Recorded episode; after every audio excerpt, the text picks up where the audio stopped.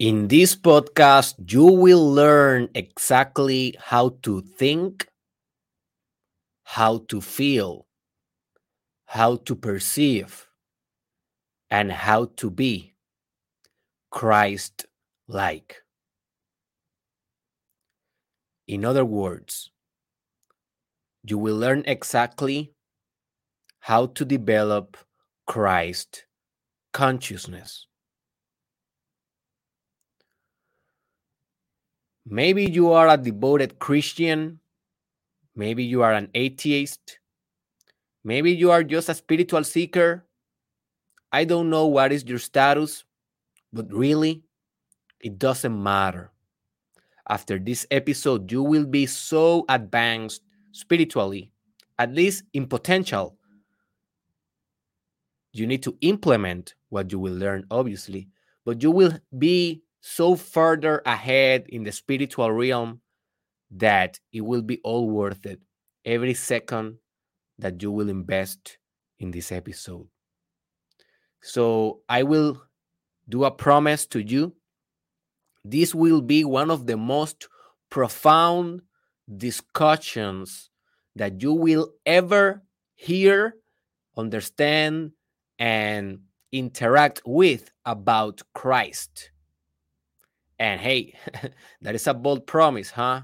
It's a difficult, complex subject, but I have been preparing myself spiritually in my soul, in my mind, in my spirit for so many years for this specific episode that I have no doubt in my mind that this will be the case. So, baby, if you're ready to develop one of the most exciting, miraculous, and stupendous stage of consciousness or states of consciousness, the Christ consciousness, get ready because you are about to go in a beautiful ride.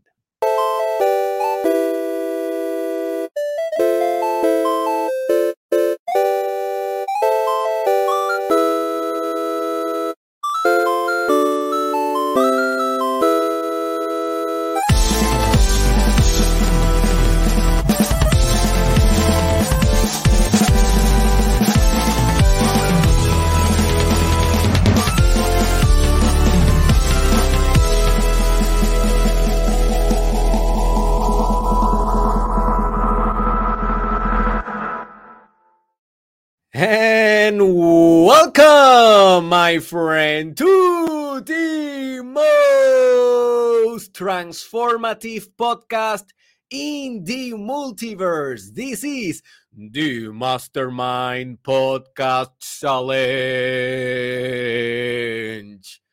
Season 2 with your host, your favorite doctor of all time, El Papacito of Puerto Rico, your doctor Derek Israel.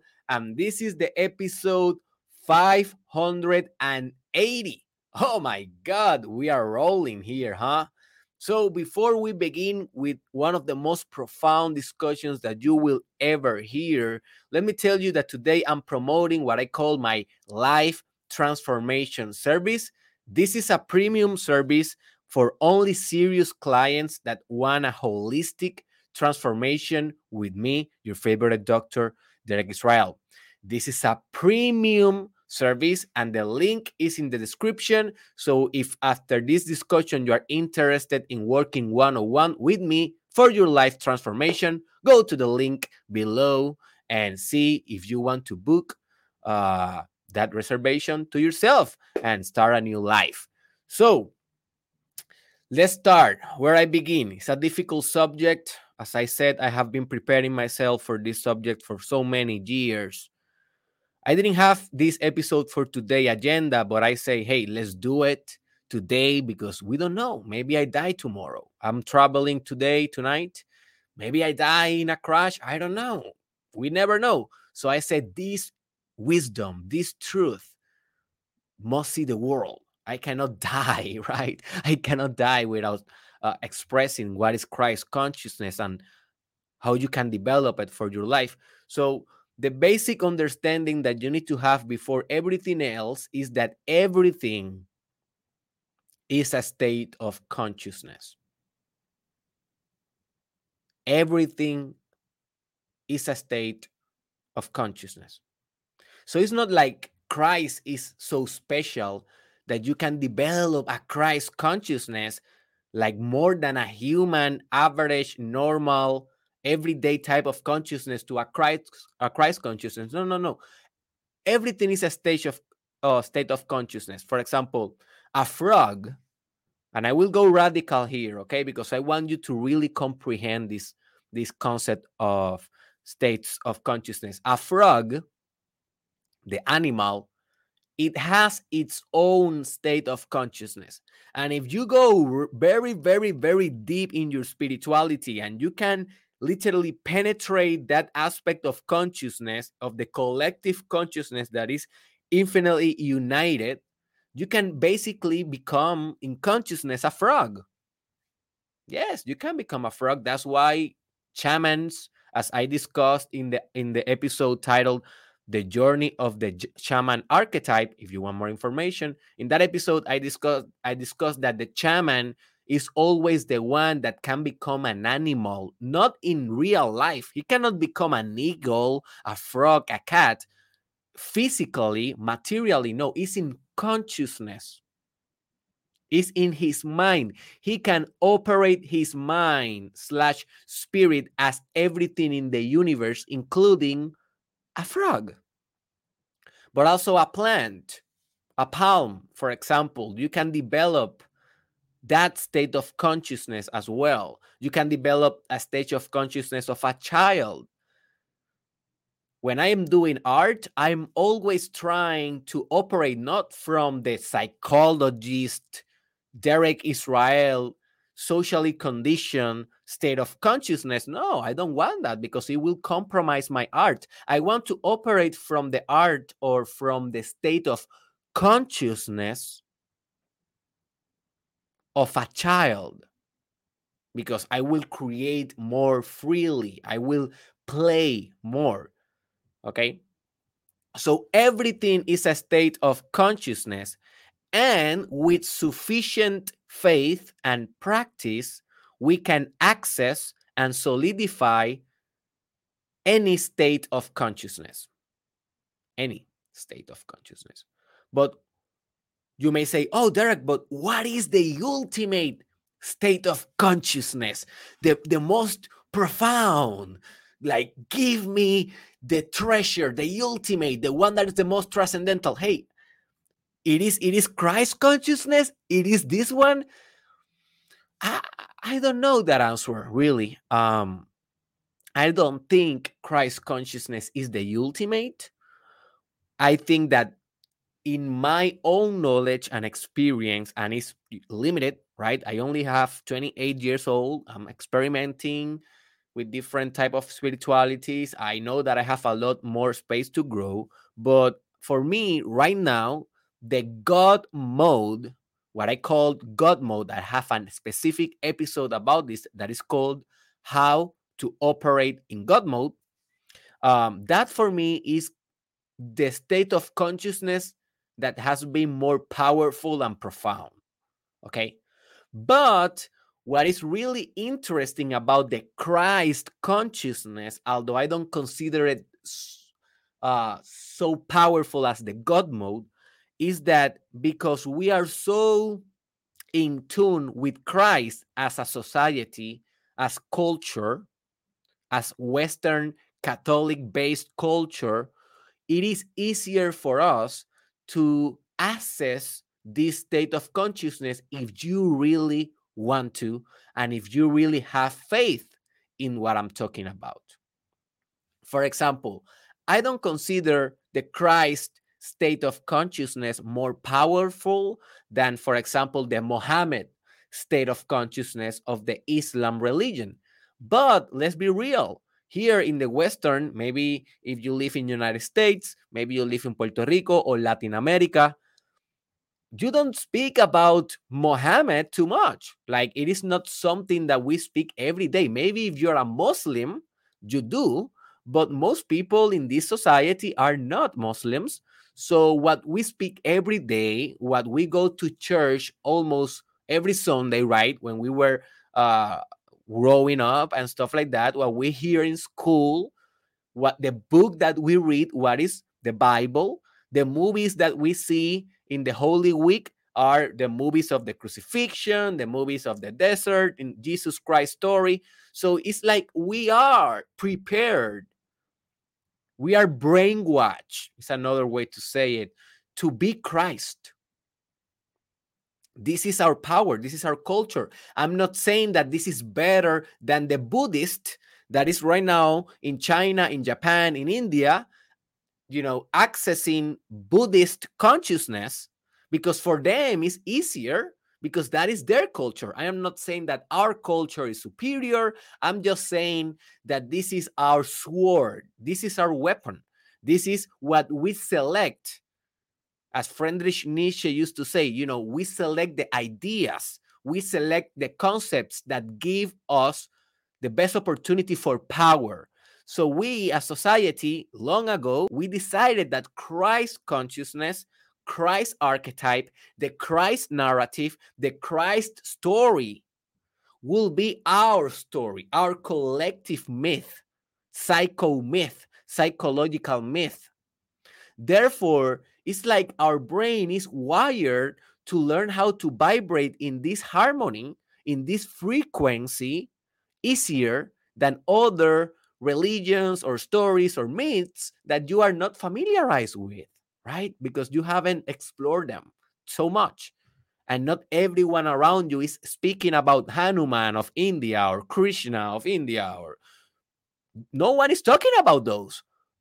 But if you open yourself and you go to those cultures and you start experiencing those state of consciousness you will be able also to experience those but but christ consciousness is easier for us.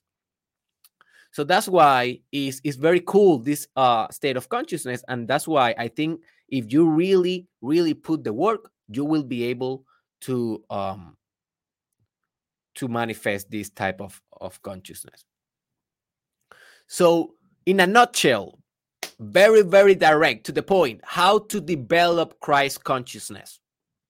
And I will then tell you exactly 10 characteristics, definitive characteristics of Christ consciousness. But first, how to develop that? Well, first, you need to understand that Christ consciousness is a vibration. It's a way to put it. It's a way of being. It's another way to put it. But vibration, I like to to refer that as a vibration because we can all relate to that concept of a vibe. You know, you know that you say love is a vibration. Yes, it makes sense. You can relate to that. Or maybe I can say to you, sexual energy is a vibration. And you imagine quickly, your mind imagine quickly, yes, when I am sexually excited or horny, I am kind of vibrating in a particular way. I am operating my metaphysical phenomenology, my experience in a particular way. So Christ consciousness is like that. It's a vibration. It's a vibe. It's a state of mind. Okay. In other words, it's a state of thinking, feeling, perceiving, and being. Is like these are like the most concrete aspects because some of you I know that you don't like the word vibration. You are like oh no that is too new agey for me. Give me a scientific variable that I can measure. Well you can measure vibration definitely uh, but if you want a more psychological kind of explanation yes thinking feeling perceiving and being those are kind of the parts of how we vibrate because you vibrate accordingly to how you are thinking for example. If you are thinking pessimistically you are vibrating very low have you noticed this? Because then you start feeling bad. Of course, you will not feel awesome thinking very pessimistically, right? You will feel kind of depressed, fearful. You will feel maybe anger. So, those emotions basically will drive your vibration as well. And also, how you are thinking and feeling will determine what you perceive in the world, what you project into the world. Then you will always see the glass full, uh, sorry, the glass empty instead of uh, full. You will see everyone that is talking bad about you instead of being, uh, instead of seeing them uh, as your friends, you will see them as your enemies because you will perceive what you are because perceiving, folks, is projecting. Perceiving is projecting. You project in the outside what you feel in the inside. So all of that combined is basically how you are, is your identity. It becomes your vibe, your vibration. So Christ is a way of feeling, thinking, perceiving, and being, aka is a way of vibrating. Okay, that first you need to understand what is this type of vibration or modus operandi? And for that, go to my episode called Modus Operandi. And secondly, after you understand how to vibrate, you need to literally vibrate in this way. You need to act as Christ. You need to think as Christ. You need to feel as Christ. You need to perceive as Christ. In other words, you need to be Christ, one with Christ, one in consciousness. It's not that you have a consciousness and Christ have a consciousness and you are trying to communicate, uh, you know, or maybe have a relationship with that consciousness. No, it's not about relationship. It's about union. It's about crucifixion the crucifixion symbol means union. That's why you have two sticks that are crossing each other. That means that they are merging. Dimensions are merging. The vertical dimension means kind of the spiritual dimension, and the horizontal dimension of the cross means like more like the human dimension, the ego dimension. So when Jesus is crucified in a symbolic, mythological, dream like symbolic way, that means that your ego is crucified into God. God and you, you, the human, and God, the supernatural phenomena, are one, became one, because they were always one. But then you come back home, you come back heaven to heaven. You see the symbolism here? So yeah, this is how you develop. But now you're maybe asking, okay, Derek, that sounds kind of cool and interesting. But now tell me exactly how Christ consciousness vibrate in order for me to know how can I proceed in my daily life in order to vibrate like that. So yeah, let's make let's do that. That is why you're here. And let's waste no time. So these are what I consider I was shaving I was shaving uh, this morning and I cut myself here. Yes, okay. Um, now let's discuss the most important aspects of Christ consciousness. I will be discussing how many? 10 of them. Obviously, I don't think that this is a definitive list, but I want to do this podcast in max an hour. So 10 for me works in the time framework that I work for but maybe definitely in the future i can do a second part or maybe i am thinking about also doing an episode in the future about christ as an archetype. But maybe i will do that in the future. So here are the most important characteristics. The first one jesus really means love. Therefore you must love infinitely to access the Christ consciousness.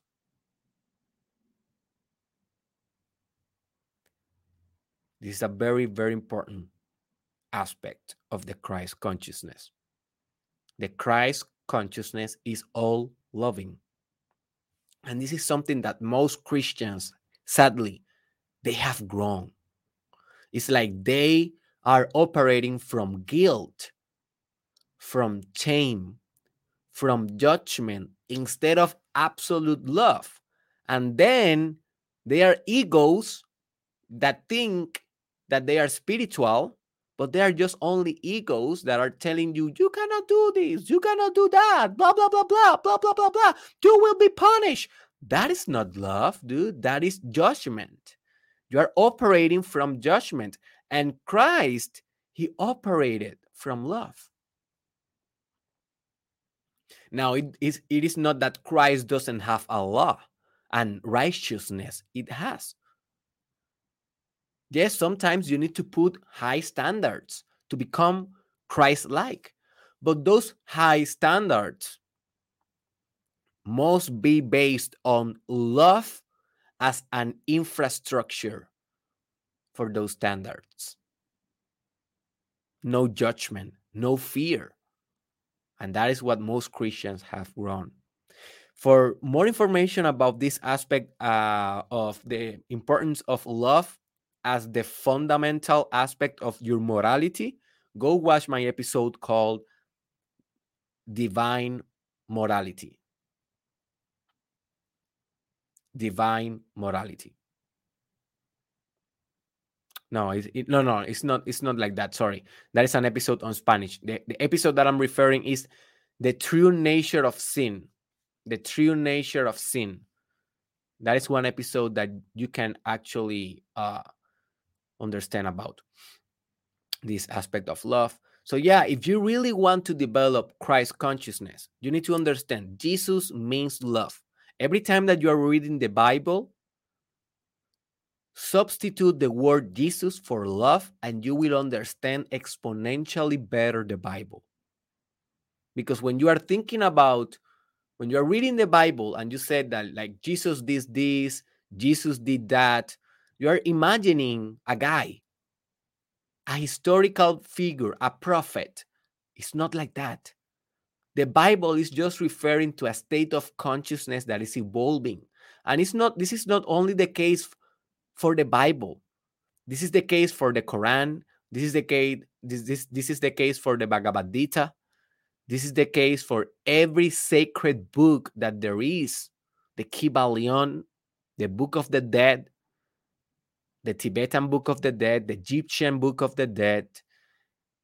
Um, those books, what are referring is how a consciousness evolved how consciousness, aka spirit, the pattern, not a human being, not a social human being, the pattern of existence, the collective consciousness, how that evolved through time, how that became from ego to love in the case of the biblical paradigm. So just notice how hard was God in the Old Testament. And then it became Jesus. It became love. And then it's like more friendly.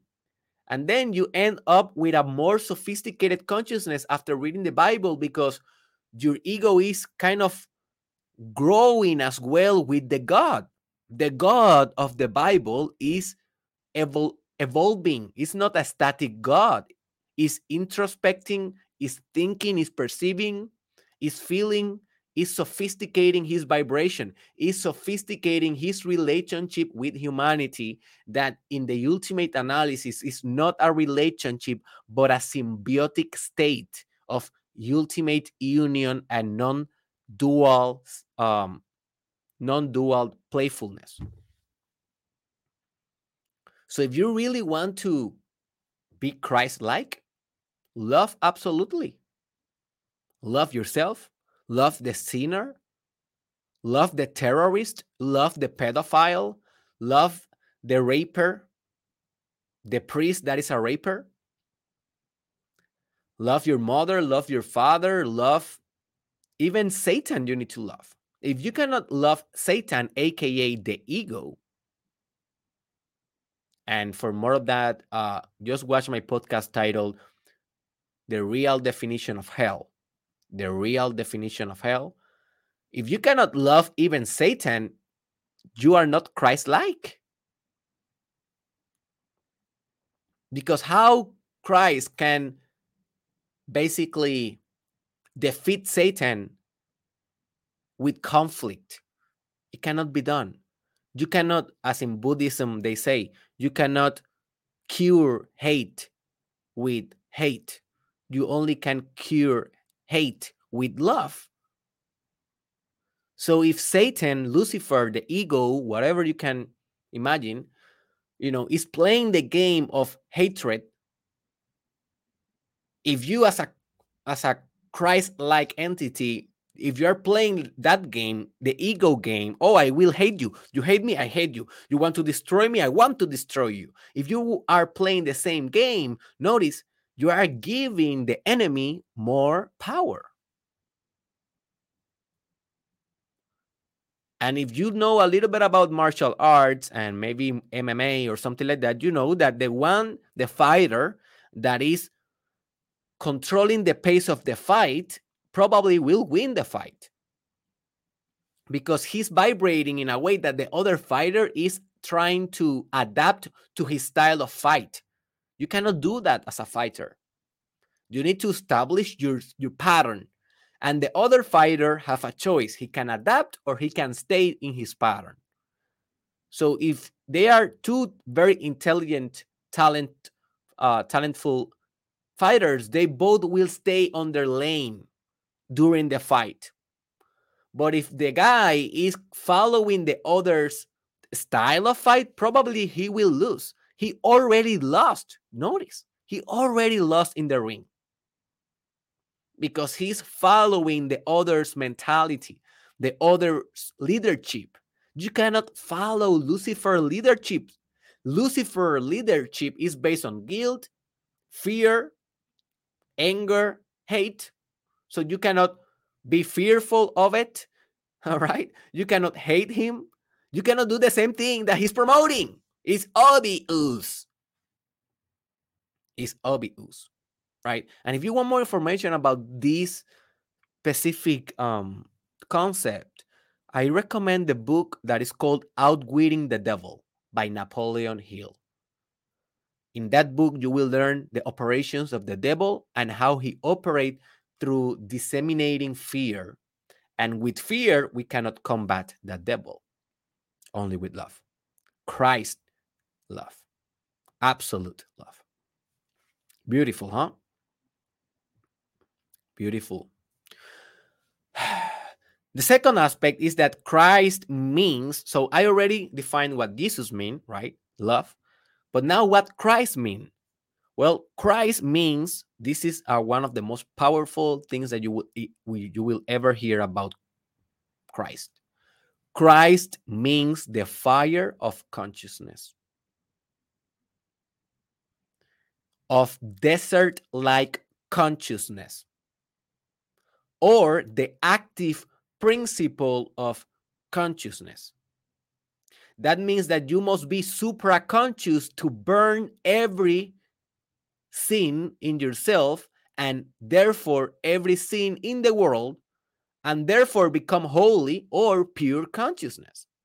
So Christ is the fire that burns the impurity of consciousness, not only your consciousness, but the collective consciousness of the multiverse.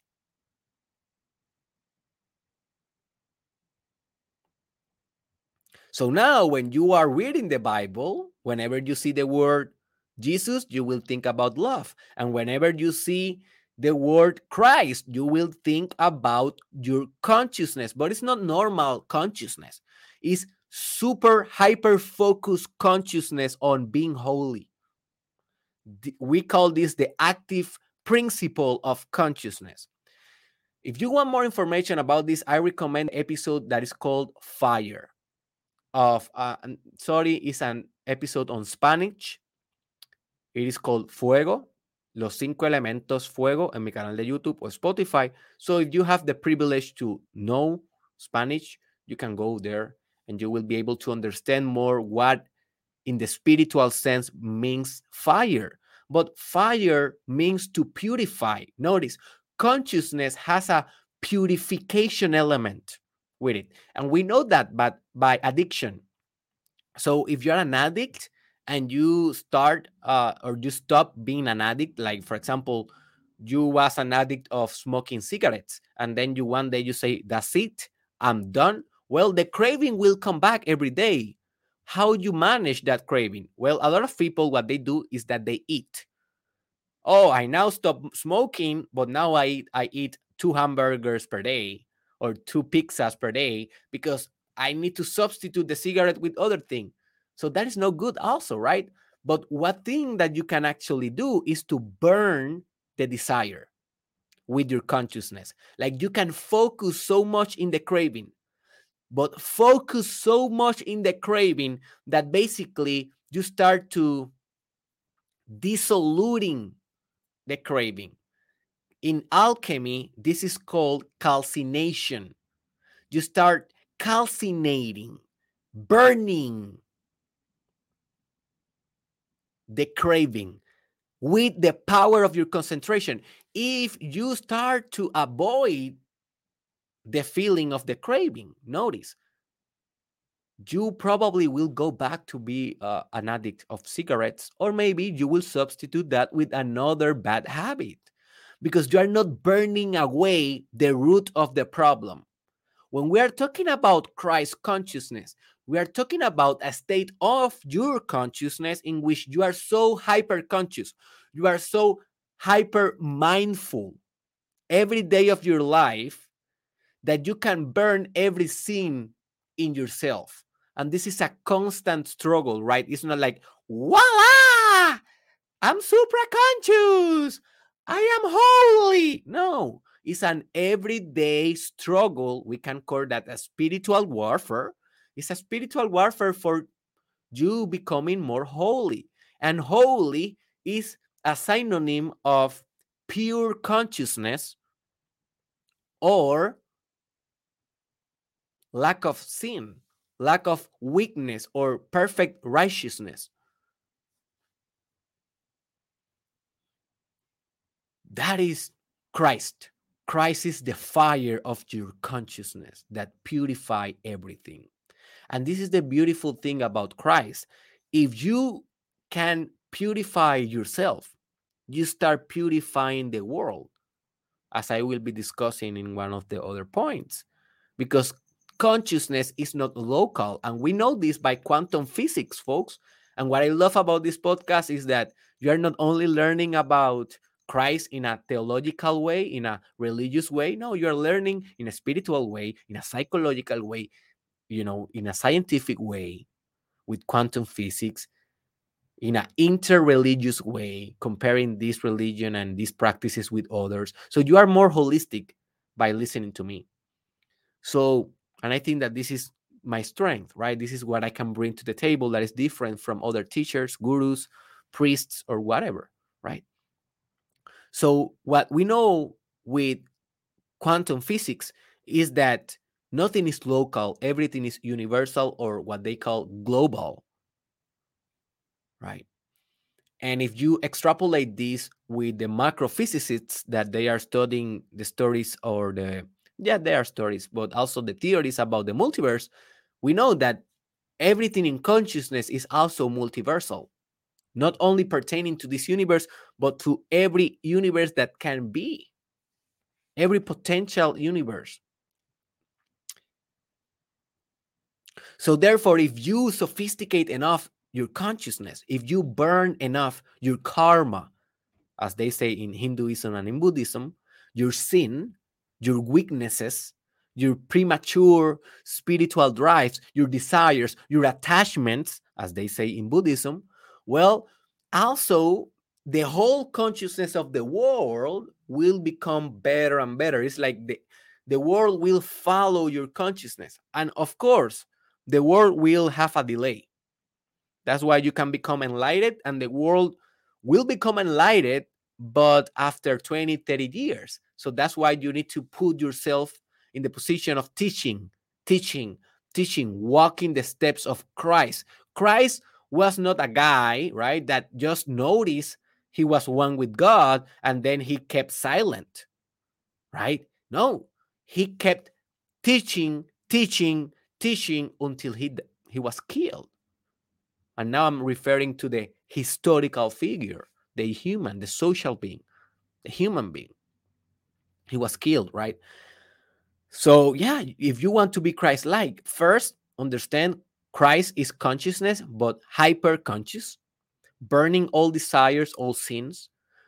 Then, when you purify your consciousness, you have a responsibility of teaching others to do it in order to spiritualize the whole multiverse. Also, you may say, but there are sometimes in the Bible I can read Jesus Christ like one after the other. What that means? Well, what do you think it means? If you combine the two things that I already explained to you and teach you, well, Jesus Christ basically means infinite love, Jesus, superimposed, merged, fused with your omnipresent consciousness. And this is where Jesus Christ became the, your Savior, your Lord, your guide, your Alpha, your way, your Son, your Tao, your spirit, your soul, your devotion. Because you understand that to really follow Jesus Christ's steps is to follow the steps of your consciousness being all loving, all loving consciousness. So you cannot separate consciousness with love. It's like if your human body is made of bones, your consciousness is made of love. And if you can become aware of that in your spirit, if you can actualize this potential truth with faith and with devotion, you will transform from the inside in so many meaningful ways. And of course, you will be walking the path of service because service is love in action. And that is maybe one that I should add. I didn't have it here. But yeah, you know, Christ was on service every time, serving people, serving people. But from where he retreated that energy, from where he gathered that energy to be so active, from his infinite fuel source, loving consciousness, or love as consciousness, or consciousness as love. So if you know a little bit about the chakras, it's like if your heart chakra, your love chakra is completely combined and merged with your crown chakra, that is your consciousness, right? So if you can merge both in one supra chakra, well, you have Christ consciousness. It's another way to put it. Also, Christ consciousness is the perfect balance, and this is very important is the perfect balance between male and female energy, between being compassionate but at the same time severe, between being a natural alpha but at the same time not imposing your leadership. If you study Jesus Christ, how he was as a leader, you will understand this. As and also if you study Jesus Christ as an energetic element, as an energetic being in the terms of female versus male energy or masculine is more accurate. Masculine and female you know animus and anima. I have an episode about it. Uh, i don't remember if it is spanish or in english. I think it's in english. Just search for the anima i mean i don't know i don't know. Just search anima and animus in youtube derek israel and see if it is in spanish or in english. I don't remember. But something that uh like for me in the beginning, it was kind of difficult to understand why sometimes Christ, Jesus, is portrayed very feminine, very compassionate, and you see this in his in his photos, right? In his images. No photos, no one took a photo, right? But in the image that portrays Jesus, sometimes he's like very feminine in his approach. He's like, I want to hug you. Come here, my son. It's like a mother. But sometimes you see him very fit, very warrior like, very focused, looking straight, with the crown of spines, all bloody. It's more like the warrior aspect of Christ. And I was like, but what is it? Is feminine or is masculine in its energy? And then I realized when I actualized Christ consciousness that, oh, okay, it's both. It's both. It's subtle, but it's gross at the same time. It can be severe with his punishment, but it can be very compassionate, very kind as well. And it's like by being severe, he's kind. And I think that the Quran, if you read the Quran in the Muslim religion, they portray Allah with this trait as well. Allah is very severe. He wants to punish you, but then every time they say, but he's uh how they say, he's the compassionate. Uh, the how do you say um misericordious? I think it's misericordious. Let me just uh look this word in English. Merciful. Yeah. Forgiving is another adjective. So in the Quran, if you haven't read it, read it. It's a very, very powerful book. And um, they always say Christ consciousness is. Oh, just give me a moment. My daughter is entering to my studio. What's up, baby? Cristal. Cristal. Estoy grabando, mi amor. Yeah, you will ice cream. my baby girl is here asking for ice cream in my studio. That was nice. Anyways, so yes, they always say in the Quran, Allah is powerful, but compassionate and merciful because the, those gods, these entities, these phenomena, these notes of consciousness that represent everything that we can be, they must integrate all opposites. And I discussed this very in depth in um, my episode called How to Operate in God Mode. Go watch that. So he's very alpha. Just notice how alpha male is Christ. Well, we can say alpha female as well because he's not the kind of a male only. He's like a hybrid in energy, right? Maybe he was materialized as a man. Maybe we don't know. Maybe she was a woman, and they they just uh wrote about him as a male because it's politically correct for the age that he was uh you know living. But um, but we don't know, right? But what we know by just understanding and studying leadership dynamics is that he was so alpha. Like he, when he said an instruction, he didn't say too much about it. He just say, "Follow me," and that's it, right? And maybe if you don't have that power of leadership, you say, "Hey guys, follow me because I will bring this thing to the organization. I will guarantee these sales, blah blah." You need to add a lot of language because because you are lacking my baby girls again here. Cristal. Your mom Cristal.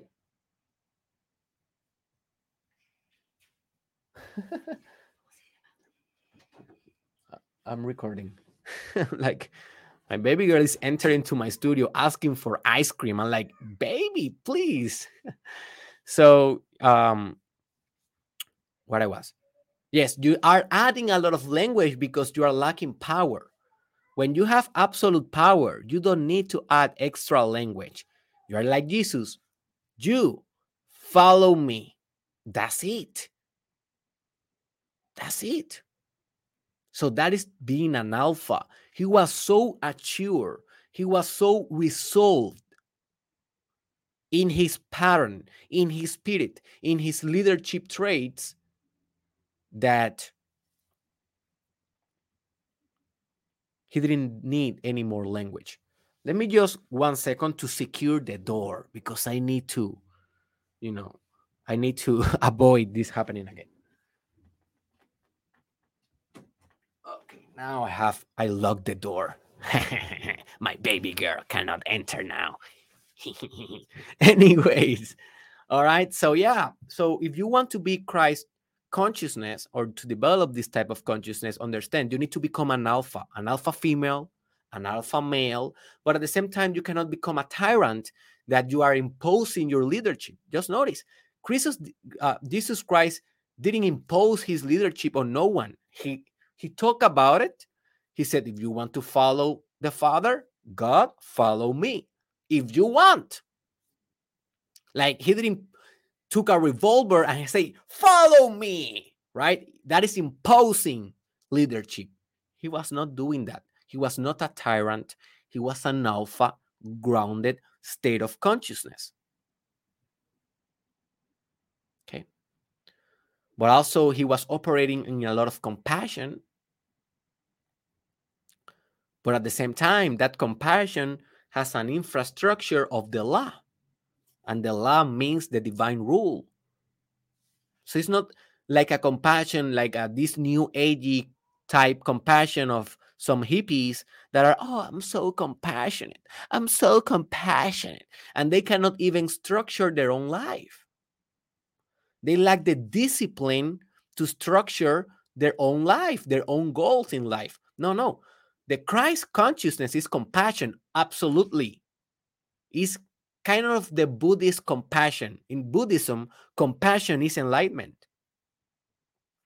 But that compassion is discipline, is with structure. It's very, very important. It's not lacking structure. Also, Christ consciousness is to be one with the Father, one with the Creator, one with God. Therefore, being Christ consciousness is being God. What said Jesus? What said love? you know, I am the Father, I am the way. I am. I am is the most spiritual phrase of all time. Even before Jesus, we say I am to refer to the unifying principle of consciousness. Everything is unified, therefore I am, but not I as the ego. It's not like Derek is God. No. Derek is a social human being talking in a podcast right now to another social human being that has an ego in the other side of the screen. But we both are God when we transcend that ego. And we are both the same God, the same consciousness. We are all, all infinitely connected. So I think that what truly, what Jesus didn't tell, or maybe he did it, he did, but they didn't wrote it. I don't know. Is he he should say, I am God or I am the Father, and also you are the Father. Because if he said that, everyone will know, okay, he's not special. He's special in the sense that, oh my God, he actualized that consciousness. But that potential for actualization is in everyone. It's in everyone. You have the potential of becoming God yourself. if you develop enough spirituality in your life, if you walk the way of love and consciousness. Now, to become God is basically to become all lovable, all conscious, and all creative. You want to become all powerful and you want to create a cosmos and you want, you know, to rule the world. That is not God. That is your ego with the idea of godhood. Notice, notice the trap. That is your ego with the idea of godhood. Real godhood, you don't care about that. You just care about loving, creating, because God is the creator. That's why when you are an artist, you are godlike. When you are creating your own universe with your own art, you are recreating the God's work in his image. And basically, that's it. You are God. I'm God. We are all God. I'm not special. We are non special. We are all the same. That is Christ consciousness. Also, Christ consciousness is miraculous oriented. This comes from authentic humility and altruistic action. So Christ was able to do a lot of miracles. I have an episode on Spanish that is called La Ciencia detrás de los milagros, book out on YouTube, The Science Behind Miracles. But basically, a miracle is something that we cannot explain rationally, logically, that sometimes um, it challenge the conventional notion of the materialistic points of view of reality, the materialistic paradigms. Like it cannot be done materialistically. But hey, who said that the world is material? That is only a paradigm. The real world is spiritual, it's mystical, it's magical. And Christ, obviously, he understood this, and therefore he could perform miracles. But he performed miracles not because he understood this and was egoic enough to say, Oh, okay, I can perform miracles. I will do it to show off people. No, because he had a very potent humility and altruistic element in his heart. Like he saw the suffering of others. And he was so deeply affected and impacted by that that he could not do anything else than to do a miracle, than to transform reality, transmute matter with the power of mentalism, with the power of magnetism and penetration and concentration of spirit. He, he didn't have any other option to do, only to do it, only to do that, only to change reality. What else he will do? He was suffering, not not because he was a depressed guy. He was suffering because he was so enlightened, so one with God that he owned the suffering of others and he took leadership on solving the suffering of others. That is the altruistic element. Now, altruism now is more kind of okay, I need to do a non-profit organization because I want to avoid taxes or why I want to engineer the public image of my organization. That is not Christ-like altruistic principle. Christ-like is really being humble enough to do it with your devotion. Even if no one else will know that you help that people, you will do it. That that is Christ consciousness. That is love in action. That is compassion, love in action. Also, Christ consciousness is unwavering and absolute faith. The only time when God, when Christ lost faith, I think it was in the cross, in the cross, when he said, Father, why you have, you know, leave me behind or something like that. But that just shows the humanness of Christ. Like we all can lose faith in any moment. That is the war. That is the spiritual war. We try every day our best to be all faithful, to stay in our spiritual lane, but sometimes life is so tricky and our ego is so tricky that we lose faith and we are like, oh man, I don't even know if this is real.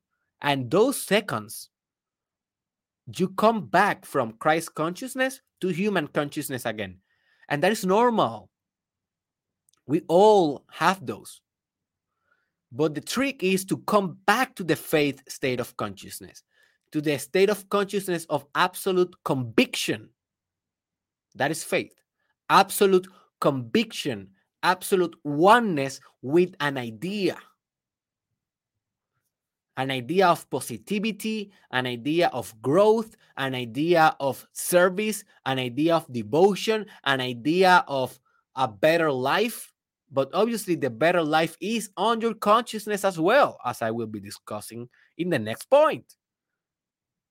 That Christ consciousness is not about reaching heaven as a place, it's about being in heaven and bring heaven to the earth as a state of consciousness.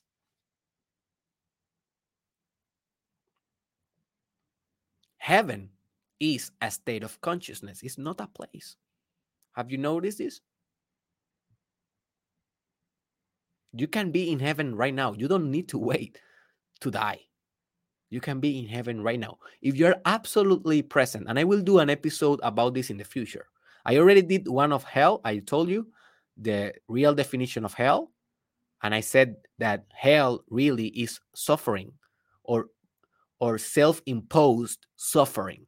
That is the real hell. It's a state of consciousness. Go there to that episode. Heaven is the contrary. Heaven is absolute peace and bliss. Self-imposed, uh, self-imposed absolute bliss and you know happiness and peace of mind, mindfulness, presence, presence, love. And this is something that you can achieve right now. It's not that you can achieve, it's that you can be. That you can be. You can fuse your consciousness with heaven consciousness that is the same as Christ consciousness, and you are living like this. And as the same as I told you before, you can bring this vibration to you can bring this vibration to the earth. You can make the earth more heaven like if you are operating from heaven. And obviously, when we are talking about angels, we are talking about communicating the language of God. That is also another episode that I will do in the future that will call will be will be called how to speak the language of God. And also another episode that I will be doing in the future is about the true nature of angels and the true nature of demons. But for now, what you need to know is that heaven basically is as a, a state, not a place, and angels are how you communicate with different notes of consciousness that are on heaven, aka in this vibration of consciousness, and they gave information to you. So, for example, I can say that this old podcast, when I was writing this podcast, I was like so surprised, not with my ego, because it's kind I don't know this but I was being communicated this through angels. And it's not like some, you know, fairy, lady fairy, or you know, being with with uh what do you call that? Um oh no, I forgot with how do you I will I will search the word. Uh uh, wings, yeah, wings. I, I I remember. It's not like a being with wings came to me and told me this. No, it's just the inspired thought. Like I was concentrating Christ consciousness with my cell phone and asking myself, okay, what will be the structure of this podcast, of this communication, of this art, of this creation based on love and consciousness? And then I download this information and I knew this is angels. Angels as a state of consciousness, not as a being with wings. Have you, are you understanding this, my friend? This is very profound. Most priests, even popes, they don't know what I'm teaching here because they are dogmatized. They are in the dogma of the religion instead of in the state of consciousness that the religion is trying to portray. Also, Christ consciousness is the natural exorcist of demons, in other words, of attachments of your ego. Like if you can access Christ consciousness, you can exorcise your demons. And your demons, as I told you, are egoic structures, attachments. Maybe you have an attachment for food, that is a demon with Christ consciousness, as I already explained to you in the addiction example. You can penetrate that. You can penetrate penetrate your addiction to sex. You can penetrate maybe your weaknesses, uh, your your premature tendencies, your lack of knowledge. You can penetrate your lack of confidence, your lack of self love, stuff that is more psychology based, stuff that I discuss in this podcast a lot, like personal development stuff. Whenever those personal development elements are low in your life, probably you have a demon there. And by demon, I mean a psychological pattern that is dysfunctional and I will go to discuss that in another episode.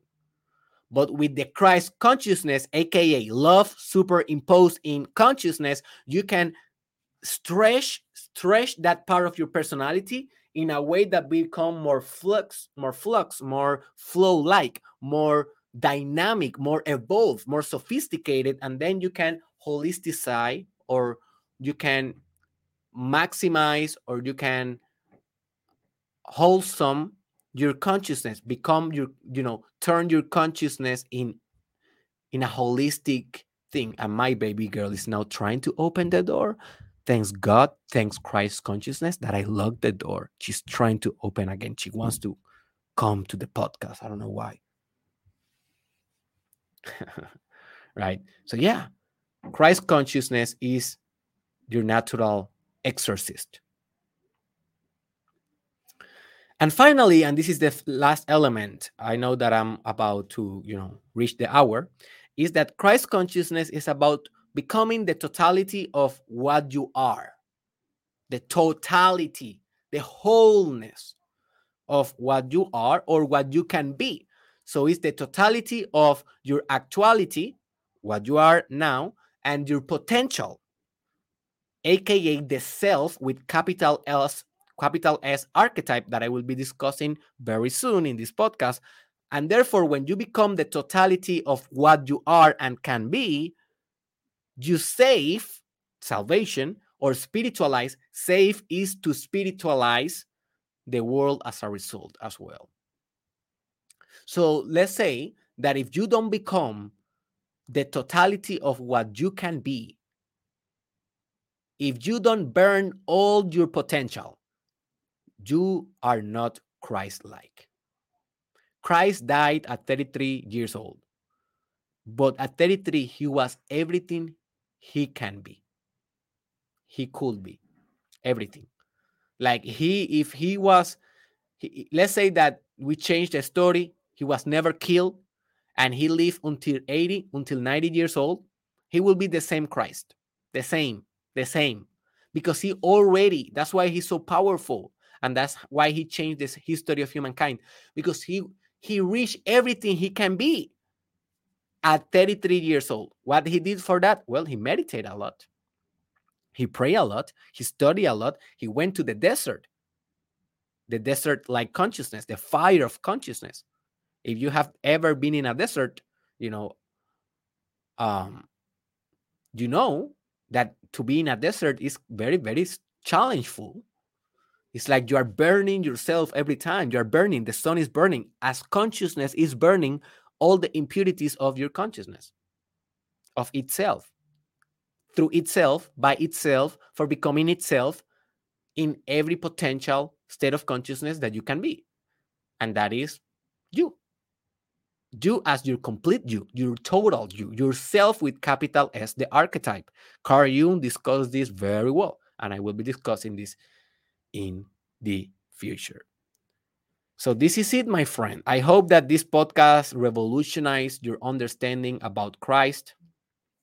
Um, I hope the most important thing about this episode is, you know, that you decide to put this on action, that you decide to uh, implement the love, absolute love, to implement the absolute fire of consciousness, to implement um, the merging of both consciousness and love in a superimposing way, uh, you know, the balance of male and female energy, compassionate and severeness, and also being a natural alpha, but not imposing your leadership.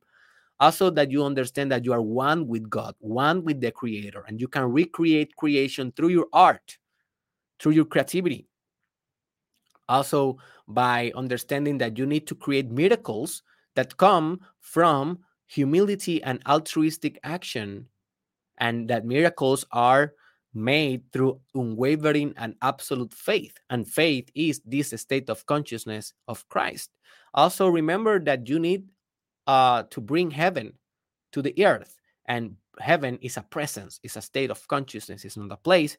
And, also, and also to exorcise your demons, your dysfunctional patterns with love and with consciousness, and therefore becoming the totality of what you are.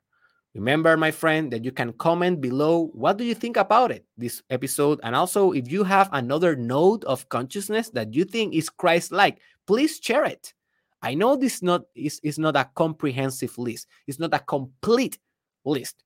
So bring your sand, bring your grain of sand, bring your your intelligence, bring your consciousness to this consciousness. And leave a comment of another consciousness like or Christ like element that you want to share. Also, share this with your friends. Share this in the groups that you are participating in your chats. Share this in your social media.